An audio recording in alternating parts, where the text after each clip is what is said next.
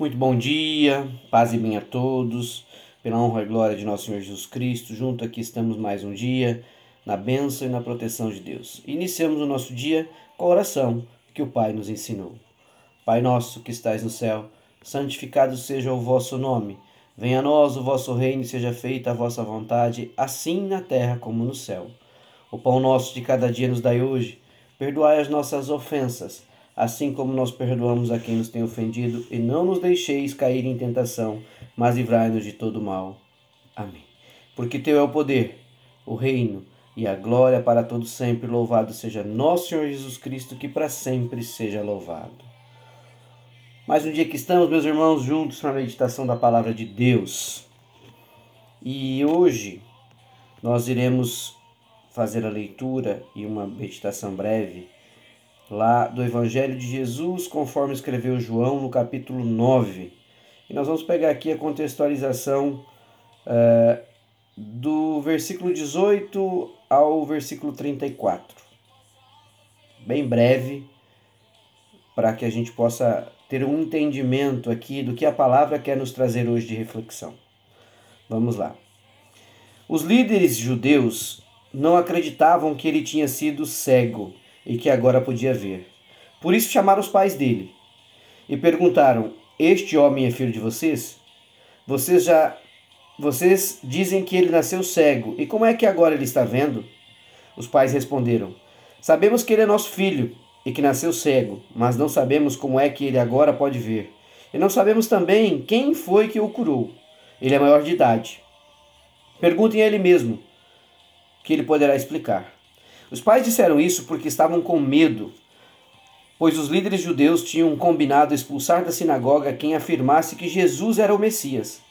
Foi por isso que os pais disseram: Ele é maior de idade, perguntem a ele. Então os líderes judeus chamaram pela segunda vez o homem que tinha sido cego e disseram: Jure por Deus que você vai dizer a verdade. Nós sabemos que esse homem é pecador. Ele respondeu: Se ele é pecador, eu não sei de uma coisa eu sei: eu era cego e agora vejo. O que foi que ele fez a você? Como curou você da cegueira? Tornaram a perguntar. O homem respondeu: Eu já disse a vocês, não acredit... e vocês não acreditaram, porque querem ouvir isso outra vez. Por acaso vocês também querem ser seguidores dele? Então eles o xingaram e o disseram, e disseram: Você é um seguidor dele, nós somos seguidor de Moisés. Sabemos que Deus falou com Moisés, mas este homem nos nós nem sabemos quem é e de onde ele é. E ele respondeu: Que coisa esquisita, vocês não sabem de onde ele é, mas ele me curou. Sabemos que Deus não atende pecadores mas ele atende os que respeitam e fazem a sua vontade. Desde que o mundo existe, nunca se ouviu dizer que alguém tivesse curado um cego de nascença. Se esse homem não foi enviado por Deus, não teria podido fazer nada. Então eles disseram: Você nasceu cheio de pecado e é você que quer nos ensinar? E o expulsaram da sinagoga. Meus irmãos, essa passagem aqui é, traz para nós uma reflexão acerca de como nós queremos levar a nossa vida uh, de crença, ou seja, crenças voltadas à religiosidade, ou se nós temos a nossa fé voltada à espiritualidade que Cristo deixou como seu ensinamento. E andar nos desígnios do Senhor é um princípio fundamental da nossa fé. Se nós cremos na palavra de Deus, nós devemos andar segundo os princípios da palavra de Deus. Da mesma forma, se cremos que nada é impossível para Ele, nós poderemos ser surpreendidos a qualquer momento com aquilo que está no nosso coração. Porque o nosso Deus é maravilhoso e Ele conhece o coração de cada um de nós. Através de Jesus é impossível que as coisas não possam ser conquistadas e que o milagre não possa acontecer porque só é possível ao que crê em Cristo Jesus. E as coisas que racionalmente são impossíveis para o ser humano, na bênção de Cristo Jesus, tudo é possível. Como a palavra de Deus nos ensina, tudo é possível ao que crê.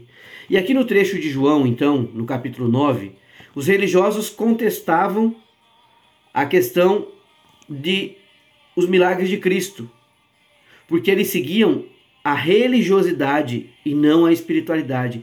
A religiosidade era aquilo que os homens tinham implantado naquele, naquela vivência.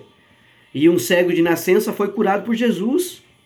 Embora fosse uma maravilha, eles não ficavam maravilhados. Por quê? Porque havia um problema. Um pecador foi curado no sábado, porque para eles isto era um pecado.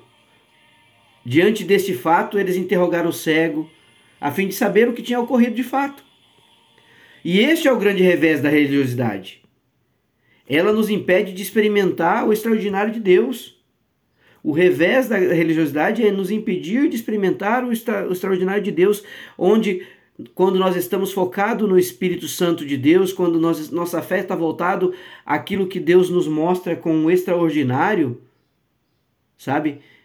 Nós podemos realizar, crescer, viver e vivenciar a bênção de Deus na nossa vida. O cego de nascença foi curado, mas infelizmente os religiosos continuaram cegos. Por quê? Porque as pessoas não queriam ver a grandiosidade do milagre que Cristo fez naquela vida daquele filho amado de Deus. Um cego viu, mas o que levantou os olhos dos religiosos foi o fato de Jesus ter curado no sábado e não de Jesus ter curado o cego, que era cego de nascença. Então, meus irmãos, a vivência mundana pode nos impedir de vivenciarmos um milagre em nós mesmos, em nossa vida. Por isso a palavra de Deus aponta para Cristo, por isso a vivência na palavra de Deus nos leva, nos leva a ser imagem e semelhança de Cristo Jesus. Ele é a palavra viva. Jesus convida-nos a sairmos da religiosidade e vivermos uma experiência extraordinária com Ele na fé, na espiritualidade. Não quer dizer que nós não temos que seguir os preceitos das religiões as quais nós escolhemos, o regulamento da igreja, o regulamento ao qual a religião traz para cada um de nós na nossa vivência. Mas você precisa estar preparado para viver o extraordinário de Deus em sua vida. E você só vai viver o extraordinário de Deus quando você viver pela fé. Quando você viver pela espiritualidade em Cristo Jesus. Quando você acreditar de todo o coração no Espírito Santo de Deus. E não ficar focado nas vivências mundanas. E não viver focado naquilo que o mundo te oferece. Esta passagem ilustra a vivência da fé, a crença no Espírito Santo, o quão o Filho de Deus, que é Jesus que por aqui passou, é importante para cada um de nós que aqui estamos, quando olhamos para Ele, quando olhamos para a cruz e entendemos que Ele morreu por nós e tudo que Ele deixou é para que a gente possa estar preparado para viver o extraordinário de Deus em nossa vida. E você tem sido obediente à palavra de Deus ou está obedecendo às regras e situações que o mundo te oferece? Que o mundo implanta na sua vida? Como você tem vivido? Foque no fundamento, não nos, nos pontos e vírgula que o mundo coloca. Isso tira a atenção do que Deus quer falar conosco. O foco ali dos fariseus era dizer que, primeiro, o cego era um pecador, segundo, Cristo era um pecador ainda maior porque tinha feito um milagre de cura no sábado. Ninguém estava olhando naquele momento para a grandiosidade do milagre que Cristo fez ao curar um cego de nascença, ao dar a ele a oportunidade de uma vivência extraordinária de fé, mas sim numa regra imposta pelo homem. Então, muitas vezes nós perdemos o foco e tiramos a atenção daquilo que é o fundamental para as nossas vidas. Mas com Deus o impossível pode acontecer. Isso não é só um ditado popular, ele é real. Ele é real ao que crê, está aqui na palavra de Deus, está aqui na, no Evangelho de Jesus, conforme escreveu João. Então, meus irmãos, nosso espelho e semelhança é Cristo. A nossa vivência em Cristo Jesus. O Espírito Santo tem que nos guiar desde que nós queiramos, ele vai nos guiar. O Espírito Santo vai, vai nos iluminar desde que nós queiramos que ele nos ilumine. O Espírito Santo vai te conduzir desde que nós deix, possamos deixar ele nos conduzir. A palavra de Deus, a vida de Jesus nos evangelhos nos mostra o caminho. E não é algo lá de quando Jesus por aqui passou. É algo que foi colocado nesta vida para que nós sigamos, porque Ele é o nosso Senhor e Salvador. Ele morreu na cruz para nos salvar. Ele revolucionou o mundo de ontem, hoje e de amanhã. O Filho de Deus por aqui passou para nos mostrar a vivência do extraordinário.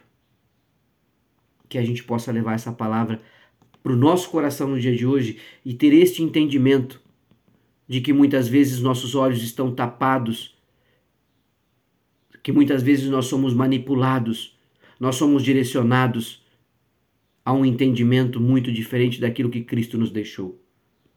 Que nós possamos tirar essa venda, ter fé, vivência espiritual em Cristo Jesus, deixarmos que o Espírito Santo nos conduza, entregarmos nossa vida verdadeiramente à caminhada em Cristo Jesus.